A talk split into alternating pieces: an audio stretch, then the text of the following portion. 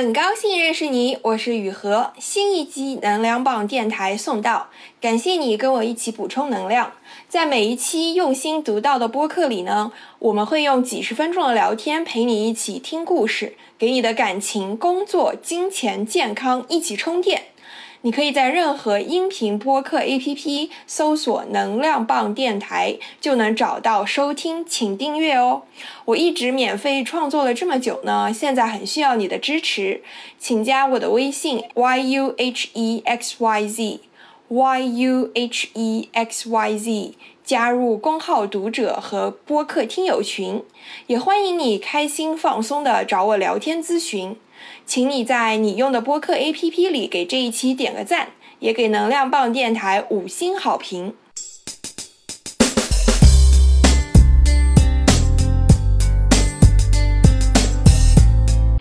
噔了噔，开始。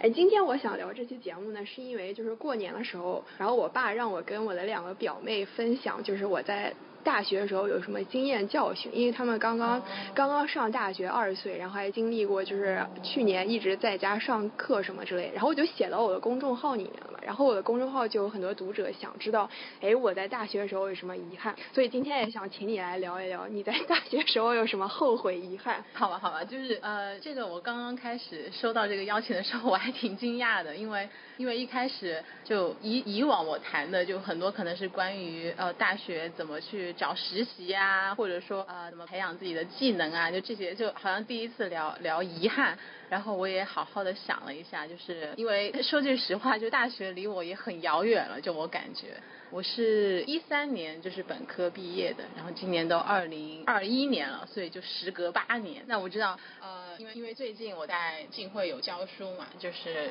有周六的时候去上课。然后会跟学生一起啊，就是有时候会讨论一些问题啊，然后看到他们的状态啊，的确会让我有有回想到就当年来香港就是读书的时候是什么感受。呃，因为我是本科毕业之后直接来的香港，所以现在教书就是也是教一年的这个 master，所以有一种轮回的感觉，就是又回到原点的感觉。那你说我大学里有什么遗憾呢？嗯，我觉得可能。比较大的一个遗憾就是没有校园恋爱，就是因为校园当时的话虽然也有男朋友，不过呃前两年就是大一大二的时候是一个异地恋的状态，就他留在了就是我们家乡的那个城市，呃然后我来我去了南京，所以中间还隔了挺久的，然后又又比较呃我觉得是比较。难吧，因为因为你在学校经常会看到情侣啊，然后他们去一起去图书馆啊，就很甜蜜的样子，或者说在学校里踩着单车啊，然后就当时就特别的，嗯，就像明明我有男朋友，为什么我好像是一个人，就这种感觉，然后就特别的呃，感觉就很很很难过，然后然后当时我觉得因为太小了，所以不太理解。就会觉得说，我不要这样子，我觉得我一个人更开心，就是好像还还有一个呃，怎么说呢，就一个隐形的恋人，就好像还不如没有，就因为如果没有的话，你自己可能还也可以很开心嘛，就是你就玩你自己的，就不需要好像还顾着一个人呐。什么的，我觉得我当时我也不知道我当时怎么想的，反正反正就就分手了，然后之后也没有在学校里面拍拖，所以这个我会觉得说，如果当时有好好的去去，譬如说看个书啊，什么看个 亲密关系这种书，或者说不知道像像你之前讲的，看看什么恋爱节目啊什么的，可能可以增长一些情商，会知道怎么去恋爱上，就是怎么去处理这些关系。是。就当时就是太太小了，而且也是第一次拍拖，所以完全没有头绪，也不知道自己的情绪是是是什么，就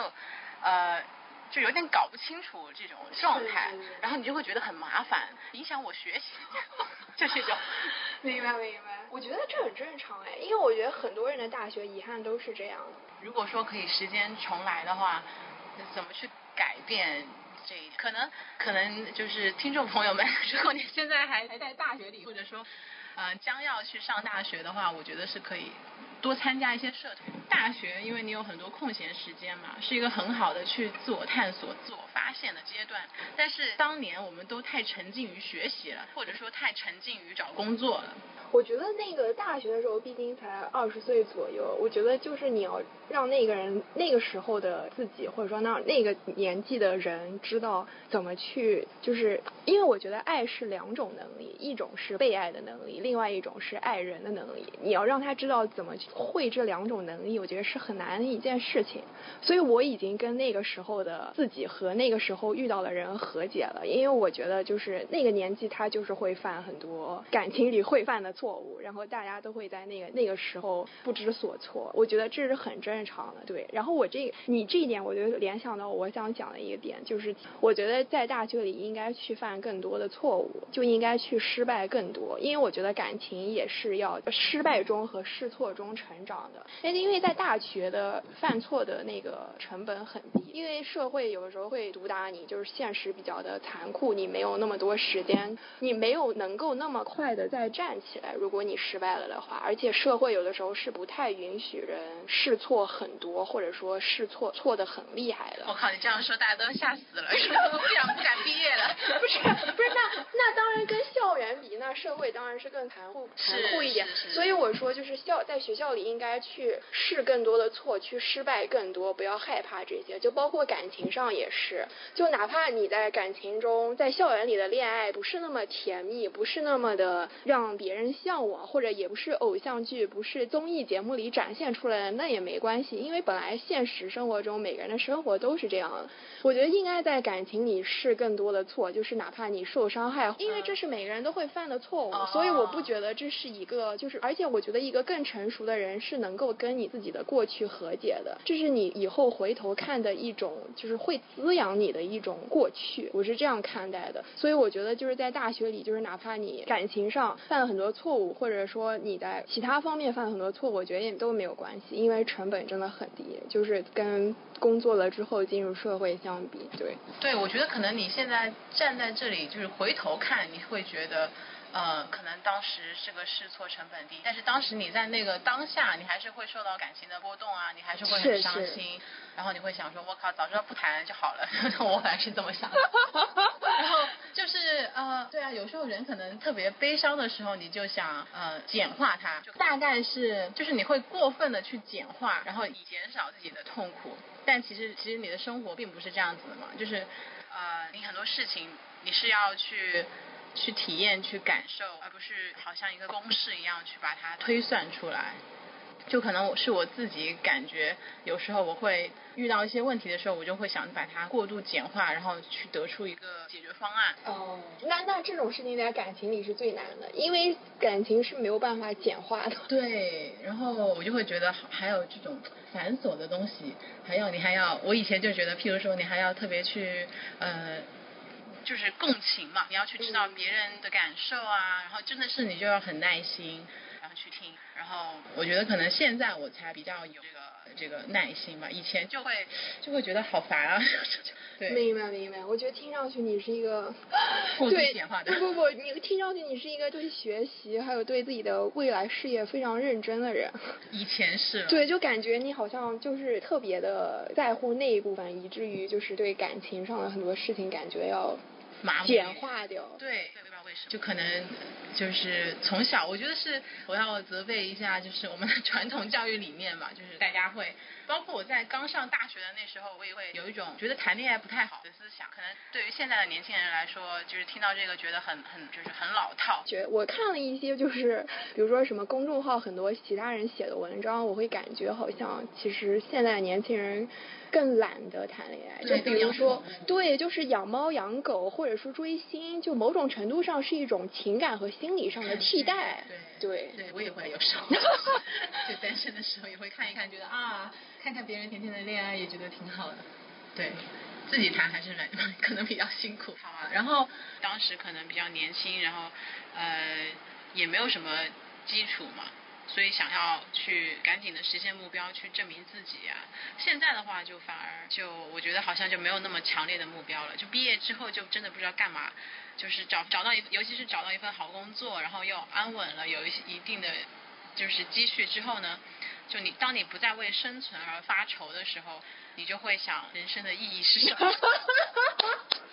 哎，其实其实这个问题我在刚工作的时候也也想过，我觉得是因为是这样的，就是因为二十几年的传统教育里面是，比如说学校是一个学期一个学期这样，然后每个学期你要上几门课，然后老师会给你布置上这门课的那个教学目的、教学要求是什么样的，然后他还会给你啊，就是每每学期有几次考试、几次作业来评测你是不是掌握了这些内容。我觉得是因为这个就是传统。的教育体系或者说学校的这些设置的这个课程的方法，会就是让我们觉得每一学期每一学年我应该多学几门知识，掌握多少内容，是别人给我们设定好的。对。但是当工作之后进入社会之后，没有这样的人，就哪怕比如说公司会要求你，比如说你有 KPI 对吧？但是他也不是说具体到每一每一星期或者每一个月他的教学要求、教学目标，没有这样的人再来帮我们设置这些目标，同时也。没有人给我们反馈，就是在学校的反馈其实就是作业和考试。你看自己有没有掌握，有没有拿能不能拿分，这个就是一种反馈。但是在职场、在公司里、在社会里，也没有人会给你主动给你反馈。可能比如说啊，每年或者说每半年，有的公司是每半年说给你做一次就是考核，对吧？但是其实具体到每个月、每个星期要怎样完成，是没有人教你的，也不会有人给你主动反馈。我觉得其实这个一部分，我想讲这一点的一部分原因。原因是因为就是一部分也让我们反思了一下，就是进入社会之后你要怎样，就是能够让你 keep moving on，就是让你自己坚持一直下去的那个方法是什么样的？因为其实学校这样的设置就是一种方法，就是你要给你自己设置每学期，比如说每几个月你的目标是什么，同时你要完成这些目标，不是说你自己就能够去做到，就能够去完成的。因为公司里、社会里很多事情是和其他人一起工作的，那你就要去要反馈。这个反馈其实就相当于你在学校里。做作业、考试成绩一样，所以这其实是一种模式，就是说你要能够自己去推进这种模式。一方面，对，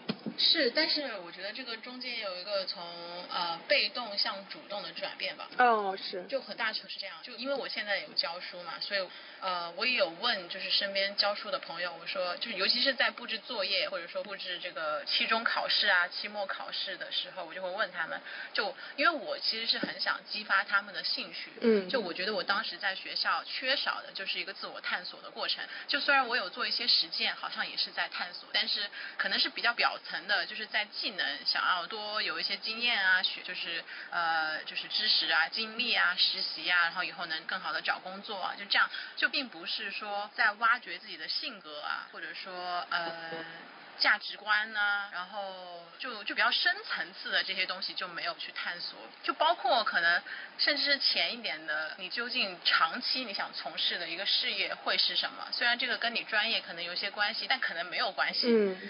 就这个，我觉得是比较欠缺的。然后现在我在做课程的时候，我中间其实是有想说，有一些机会让学生去探索他自己的最有兴趣的领域是什么。嗯。所以会有一个个人的项目，让他去做一个自媒体，然后是呃是他自己感兴趣的东西的。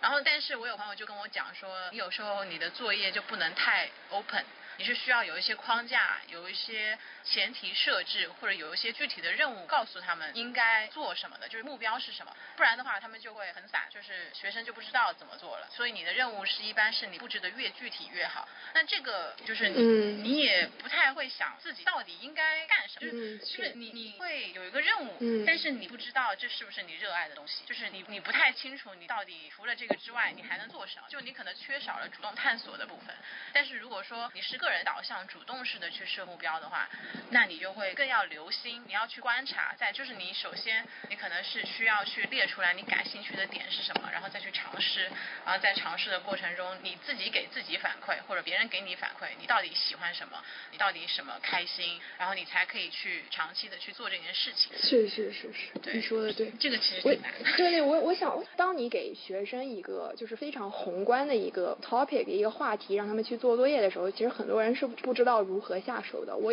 我我之前上过很多就是这样的，特别是偏文科的那些课，他们给的作业都是这样的。其实我发现，其实就是其实就是最大的一点，就是你要去找 tutor，你要去找助教和老师聊，因为其实你跟他们聊的过程中，比如说啊，我对这几个话题感兴趣，然后他们会帮你就是说梳理出，对吧？你想要讲哪几个点是比较适合写文章或者比较适合做一个 project 的，他们其实是会帮你梳理出来的。这个也是要反馈的一个过程，对。而且我觉得像像那个公司里，比如说每年给反馈是一个非常非常低效率的反馈。我觉得反馈的周期最起码应该是以月为单位。对，是是。对，所以所以我其实是想讲这这这一点。然后还有一点，你讲的也很对，就是其实你要找到你热爱的事情，你感兴趣的事情，是很漫长的一个过程。对。不是说你看到一个东西，不是说你看到一个东西你感兴趣了，然后你就真的能够一直做下去。也不是说你做一件事情，然后你感到很痛苦，这个就不是你热爱的，这个就不是你感兴趣的。因为每件事情你要想真的做下去，它都是有它的困难和就是难难以难以难以磨合的地方的。对。对，所以其实就热爱这个东西是要靠时间去检验的，对，也是要靠时间去积累的。是。对。是这个是，的确是一个漫长的。然后那如果说继续讲还有什么遗憾的事情，尤其是看到我现在的那么就是活跃的学生的时候，可能还有一个点就是说，就是后悔自己没有早日成为一个。vlogger 就视频博主，但这个事情就是在放到前前五六年也也不火，也没有人知道要去做一个 vlog，对吧？对，不知道，没有这个概念。嗯。所以对于我来说，这是一个现在看看过去的这么一个遗憾，但是对于现在在上大学的听众来说，他们是有机会去去尝试的嘛？就比如说你用视频去记录一下自己的日常啊，或者说拍一些你感兴趣的话题啊，在这个过程中，嗯，当然就是也可以好好打。扮一下就拍出拍出来好看一点，这样子呃，觉得是给自己的一个记录以及说一个锻炼，而且也挺符合现在自媒体的这么一个趋势的，就是你个人化、真实化的一个呃，就是生活化的一些一些内容这样。嗯，然后我其实发现现在很多年轻的人或者说学生，他们都非常想当网红，对对吧？对。这个因为现在是以前可能因为网红就是好处，你肯定很自然就可以想到，比如说呃现在大家都会说网红挣得多。对吧？可能一个直播下来就很多钱，然后或者说你打个广告啊，卖个货啊什么的，然后还有就是你也可以出名嘛，对吧？年少出名，我估计没有人会想要拒绝这样子的诱惑。然后以及说你不需要网红是没有职业发展路径的嘛？对。你不会说可能背后它是有一个过程的，就是从零开始，然后积累一定的粉丝，然后然后再慢慢成为一个真正的说一个头部。呃，一个大 V 什么的，但是它并不像职场是一个集体，然后它是有角色的划分的，就网红的自由度非常的高，然后你又不太需要迁就别人，嗯，所以我觉得这个是对于年轻人来说就是很吸引的地方，就你有充分的自由，然后又有足够的钱，还有名气，谁不想啊，对吧？我觉得其实要。现在要成为一个大 V，一个很火的网红还是很难的。对啊，很难。就是一，首先你要有个人特色，因为现在这个也是一个竞争。偏饱和的市场了，你要能够杀出来，还是需要你有个人特色的，就你要能被人记得住。对，然后第二，我觉得就是这个职业，它虽然也是自由职业，但是自由职业你要能够承担这个自由。就是我觉得你要首先想想你能不能够承担这个自由，因为你当当你拥有这种自由的时候，你要去负担很多东西。就比如说呃，你今天赚了一笔广告的钱，那你明天下个月有没有能不能继续赚这个广告的钱？对对对。然后再比如说，就是他虽然说。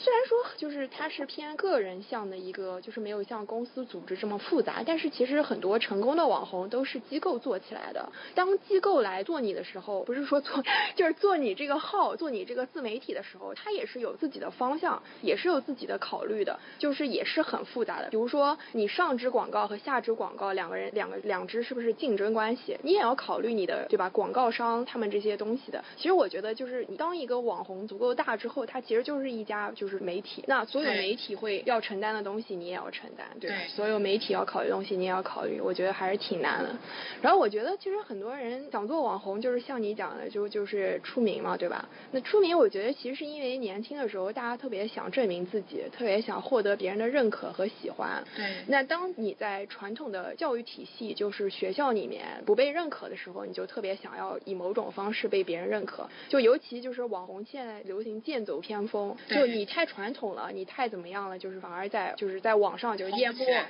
然后你只能就是特别的犀利，特别的特立独行，比较容易火。但是特立独行也是有风险的，因为当你特别的特立独行的时候，意味着你并不被主流，并不被大众认可，那你也要能够承担起很多人不喜欢你。因为喜欢你的人很多，对吧？就很多人关注你，但是关注你的人并不代表他们都喜欢你，很多人只不过是想是想嘲笑你，或者说把你当成一个笑话看，就是很你也要承担起很多人不喜欢你，因为你特立独行嘛，你不你非主流嘛，对吧？所以我觉得就是这个东西也是看你怎么想吧，我觉得就是也不要一时冲动嘛。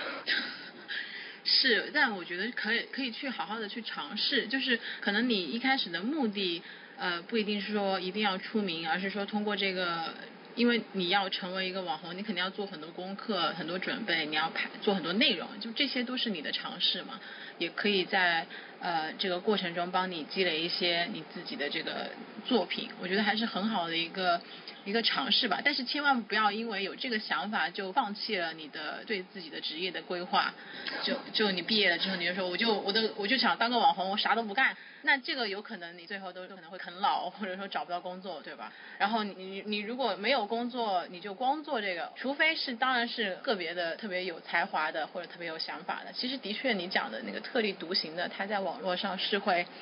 容易火一点，就像我这种，我就会觉得，就是我的大学生活 或者我的学生时代都是非常的一个传统教育下好学生的模式成长起来的，然后我就会呃很严肃、很紧张，就是这个状态的话，就不是特别放松，然后也非常的关注效率，这个我就会觉得我是缺少那种自由的空间以及缺少创意的，就不是那么特立独行。但其实生活中是有很多特立独行的人的，然后他们在网络上确实可以更容易去去出位，然后就好像奇葩说啊这种，就是你会发现都是讲段子，然后搞笑或者说比较特别的人才能真正的被观众记住，或者说他的论点别人才愿意听。就你常规的那种特别学学院派的，不是也有几个辩手嘛？然后他们如果是坚持自己一板一眼的说教式的这种输出观点呢，人家就不愿意听。我觉得也是因为因为我们在学校里听的太多了，就不太想就是你业余生活还在听这种就是正正经经的讲话。所以我觉得，如果能通过自媒体，就是这些 social media 去挖掘自己的特点，也是很好的一个尝试。是是是，所以所以说你你你觉得你没有就是做自媒体比较遗憾后悔的点，并不是在于你想做网红，并不是在于你想出名，而是在于你觉得应该就是更加的就是挖掘自己自我探索，是吗？记录对对，只不过是一种方式，并不是说你要通过那个达到就是什么网红或者赚钱，是吧？对，当然能赚就更好。就是我估计大家都是这样，就是可以用一个平常心态去去做这个尝试，因为门槛很低呀、就你自己用手机录一录、拍一拍就可以了。但是录视频其实真的是还挺大的难度的，就是你要自己去想故事啊，然后拍素材要剪辑啊，这就是一个真的是全方位的，尤其是因为我是传媒专业嘛，就是硕士读的是这个，所以我就觉得作为一个传媒的学生来说，真的是人人都得尝试去做自媒体，这样你才能锻炼一下自己，积累一些基础的一些。对，所以所以你讲的这个点，它其实包含了很多，就是还包含了跟你专业相关的，你想锻炼你在专业上学到的这些知识和能力，对吧？对对对，有一点可能是背后的潜意识，还是有这是种。是是，对吧？每个人都想要这件事情的好处和优优惠，但是你能不能够承担它所带来的责任和风险，还有一些劣势？是。我觉得可能年轻的时候很难意识到这些事情，就是你年轻的时候就是初生牛犊不怕虎，你什么都想试一试，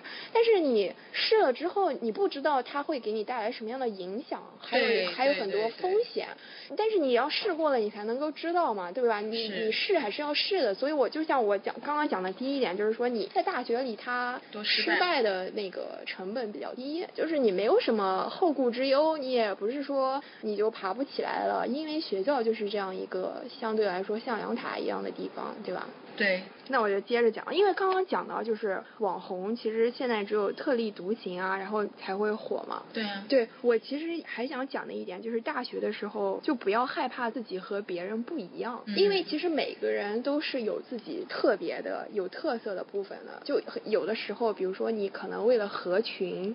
比如说你想加入某个小团体，你想进某个小圈子，有的时候是是会让你觉得啊，我跟他们很不一样。对，但是我觉得大学的时候，有些时候会为了合群而去做一些其实自己不那么愿意去做的事情。嗯，你有做过什么吗？就有的时候是为了合群，就比如说我要参加一些可能我我知道我自己不是那么喜欢的活动。嗯。对，就不要害怕自己和别人不一样，但是也不要担心自己和别人一样，因为有的时候，比如说你你特别就是你好像觉得自己和大部分人没有什么差别，这个这种时候，某些时候有的时候就会陷入一些。很很多人会陷入一些自卑吧，因为当你和别人一样的时候，你会觉得啊，我有什么不一样的吗？我有什么特别的吗？你知道吗？就是就是人这个这个这个自己存在的意义。当你特别特立独行的时候，就意味着其实你是跟主流或者说跟大部分人是不一样的，那你可能就要承担这个不一样的风险。当你和别人一样的时候，你会觉得哎呀，我是不是就埋没在人海之中了？对，我可能是还挺羡慕特立独行的人的，就是因为我觉得他们能。很早的意识到自己的特点，然后去把它展示出来，你才能特立像我从小到大好像没有发现自己有特别大的特点，就是就是就是照本宣科的去念书啊，然后也没有特别多兴趣爱好啊，就会觉得自己好像没有什么特点就。不会想到那种特立独行的那些那些 idea，就反而我看到这些人，就譬如说我之前在广告公司就有接触到一些特立独行的人，我就觉得他们好有创意哦，就怎么同样的东西他们可以这么想，都觉得好有意思哦，就很羡慕哎。是的，是的，我觉得这个跟环境也有关系了，因为我们从小的教育就是，其实中国讲究的是集体教育，就是他没有特别允许你有自己的特点或者特立独行。对，所以我想讲的这个点也是因为我觉得你要在大学的时候去。去注意自己有什么特别的部分，就是跟别人不一样的部分。其实这个标准很简单，就是当你做什么事情的时候，你觉得你做起来很轻松，而且你很 enjoy，你很享受这个过程。然后你你就是别人觉得好像很辛苦。但这个有一个 bug，就是说你自己觉得做的轻松，你怎么知道别人做的难呢？啊，很简单，因为你要去要反馈啊。就像我讲的，你要去要反馈，就是比如很简单。你去问别人吗？你觉得做的难不难？还是怎样？不是啊，就比如说你一起上什么课。或者说一起做什么 project，一起研究什么主题，比如说参加什么课外活动，比如说参加什么社团活动，哎，你很享受这个过程，然后别人就在旁边抱怨说，哎，这个事情怎么这样？哎呀，这个事情太复杂了，这个事情太困难了。所以这个就是别人也在给反馈的过程。那你注意收集这些别人的抱怨也是一种反馈。对啊，那每个人做一个事情的时候，他都会有自己的感受。当你们在谈论这些感受的时候，这也是在别人别人在给反馈。那你会觉得，哦，原来别人做这件事情这。么困难，让他们觉得这么不好，有这么多负面情绪，而我做这件事情，我觉得很享受啊，我很喜欢这个过程啊，我很享受啊，而且我我不觉得这些事情是很大的困难，我可以就是去想办法，而且我越来越有兴趣，我要去想办法去看看下面一个阶段是什么样的，这个就是一个标准，就是就这是一个很简单的标准，就是当你很享受这个过程，当你觉得这件事情对你来说很简单，而对别人来说很容，到对别人来说很难的时候，那这个就是可能是你跟别人不一样的地方，然后也是你可能会有热情、会有兴趣一直做的地方。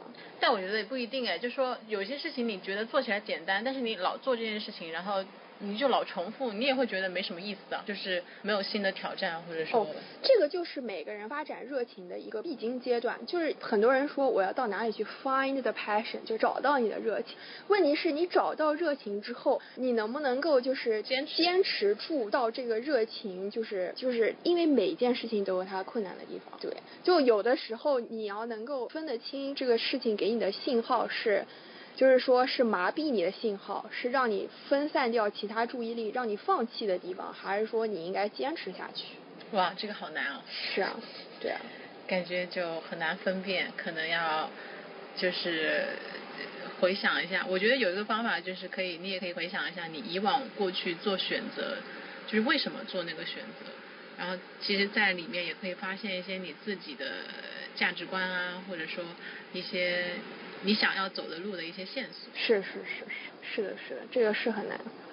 对 每个人来说都很难。对，然后我想讲的最后一点是，就是没有更多的社交，因为我我也是考虑到我表妹都是他们都是学理工科的，所以尤其是学理工。我我不是，我是我是商学院的。啊。对，就是啊，所以我考虑到中国人的对吧，这个一个特性就是，尤其是放在国外或者说一些外企里面，大家都是。不那么愿意说话，或者说不那么愿意去主动的结交其他其他人的这么一个特性，对，所以我觉得一定要讲一下这一点，就是没有更多的去社交。对，即使我是在商学院，因为商学院是特别强调你要能够跟人 networking，你要跟什么样的人都能谈论起来。但我现在回想的话，我可能在大学时候还是就只是。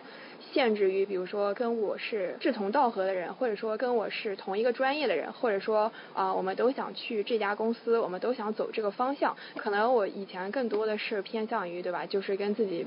比较相似、比较同类的人，嗯，但是我现在工作之后，我就觉得，就是就无论是你做什么行业、什么公司，其实你到最后最重要的一个能力，就还是是沟通，是跟人打交道、跟人聊天，能不能建立关系，能不能够维持这个关系。其实无论是你对客户，还是对你公司其他的，对吧？就是同同团队的，或者说你对其他部门的人，其实都是一样的，就是你要先能够跟人沟通、跟人建立关系，嗯，能够维持住这个关系，然后你们能够。继续合作，对吧？哪怕是你们会产生竞争，就是在学校里也是，你们同学之间也是有竞争的。哪怕是你们能够产生竞争，你们还是能够继续合作下去。我觉得就是工作之后，觉得最重要的一个能力还是你要能够跟各种各样不同的人打交道的能力。对，所以我说，就是大学的时候你就要有这个意识去培养、去锻炼自己的社交能力。因为我不觉得这个是一个天赋，或者说这个是性格导致的。说你就是一个特别善于社交的人。或者说你就是一个特别开朗乐观，你就是一个特别能够交结交人的人。我觉得这不是一个天赋，这不是一个性格导致的。我觉得这个是可以锻炼的，因为我自己也是这样慢慢锻炼起来，就是越来越多的机会和时间积累起来的这样一个能力。因为你只要去跟不同的人打交道，你只要主动的对吧？你跟人聊天也好，跟人对吧？参加很多活动对吧？一起出去干嘛干嘛也好，这都是一种就是锻炼。就这个是慢慢这个 sense。这个能力是可以慢慢锻炼出来的，所以我才说大学的时候你就更要抓住机会去结交不同类型、不同背景的人，因为这个也是在大学里会遇到更多。各种各样不同人的人，你就能够知道哦，大概大概不同类型的人会有哪些，对吧？你之后其实我觉得人会遇到的就是类型其实是差不多的，就是你更早的知道啊，原来会有这样这样这样那样那样那样的人，你以后就是能够更快分辨出来他们是哪些不同类型的人。那你以前有一些经验，或者说有一些社交的技能，它是可以立马调动起来的。对，然后我觉得就是社通过社交你也能。能够知道，比如说啊，原来我喜欢做这样的事情啊，我喜欢和这样的人在一起啊，我喜欢聊这样的 topic。那这些 topic 是我感兴趣的，然后也是我擅长聊的，那可能也是我的兴趣或者热情所在。然后另外一方面，对吧？你也知道啊，我其实不太喜欢那样的人，但是那样的人呢，我也要能够跟他们交往，也能跟他们打交道，因为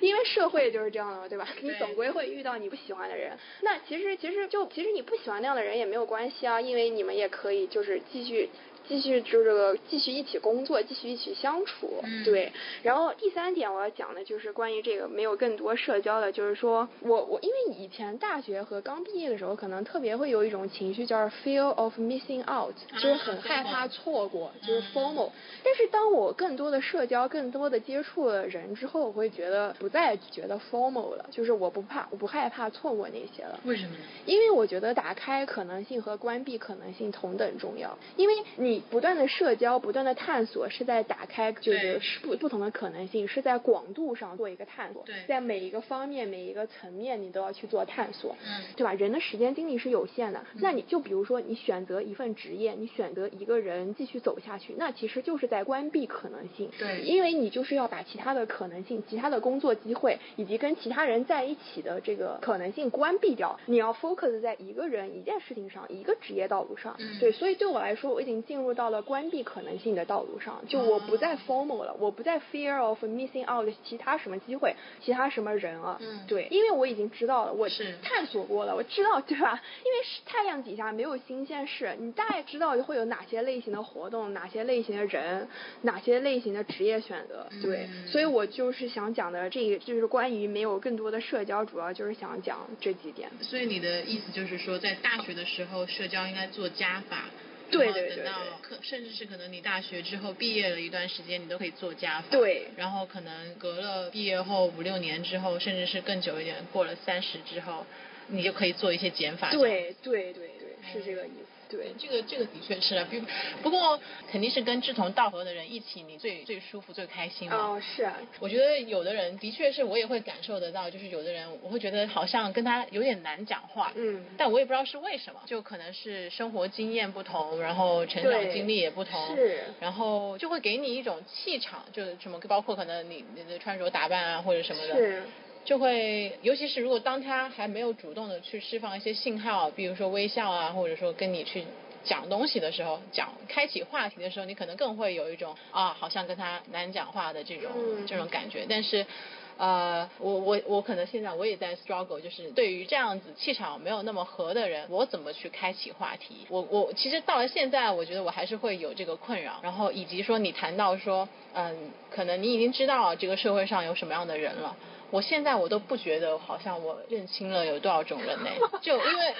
我我还是很佩服有的人是有这种能力的，就是你一眼或者说你接触一下，你就能可以分辨出这个人是什么性格，他他是呃他想想什么，他想干嘛，就是你们能识人，就这个我觉得很厉害。就我现在我好像都不太不太有这个 这个技能，还在还在学习中。这个我觉得是需要去你主动的去观察，你才能就是呃做到这一点的。像如果我我只是去跟别人呃就是参加一个活动啊，聊聊两句啊，我没有去去观察一些别的东西，我觉得这个是需要一定的技能去。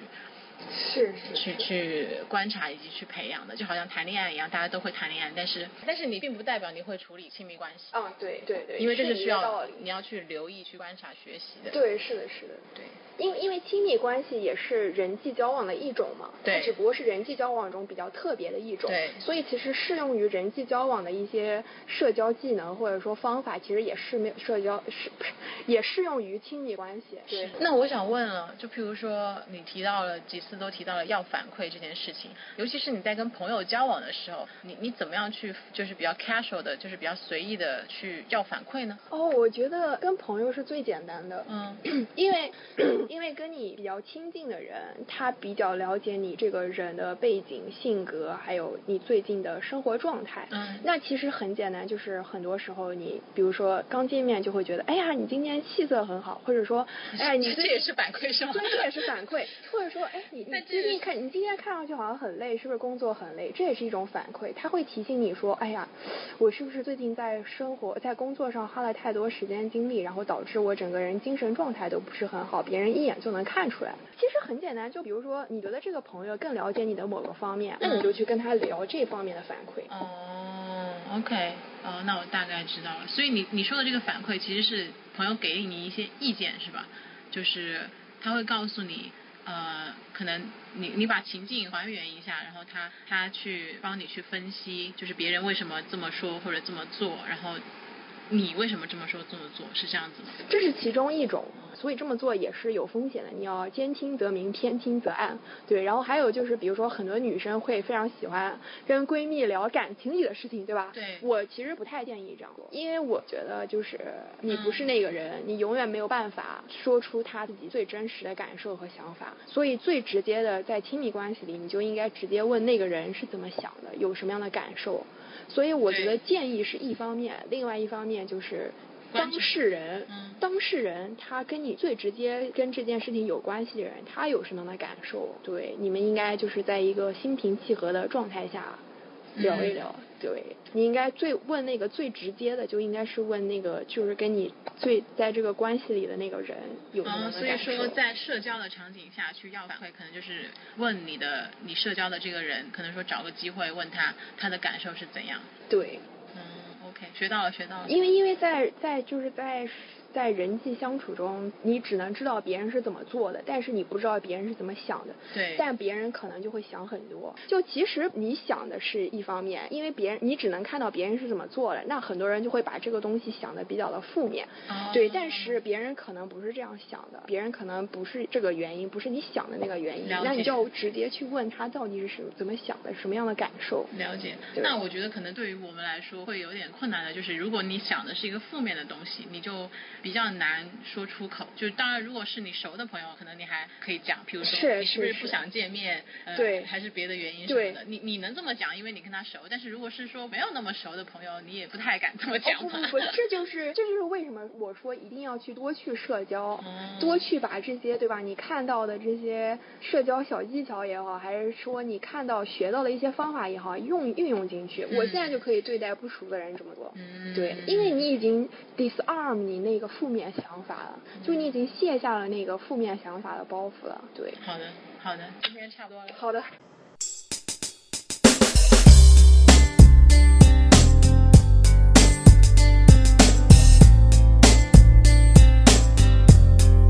这一集能量报电台到这里就结束了。如果你有什么想法或者评论，请在下面给我留言。如果你觉得聊天内容对你的朋友也有帮助，也请转发语音给你的朋友。你可以在任何音频播客 APP 搜索“能量棒电台”，就能找到收听并且订阅这个播客。也请你在你用的播客 APP 里给这一期点个赞，也给能量棒电台五星好评。我一直免费创作了这么久呢，现在非常需要你的支持，请加我的微信 yuhexyz，加入公号读者和播客听友群。我再说一遍，微信是 yuhexyz，欢迎你开心放松的找我聊天咨询。我们下一期能量棒电台再一起充电。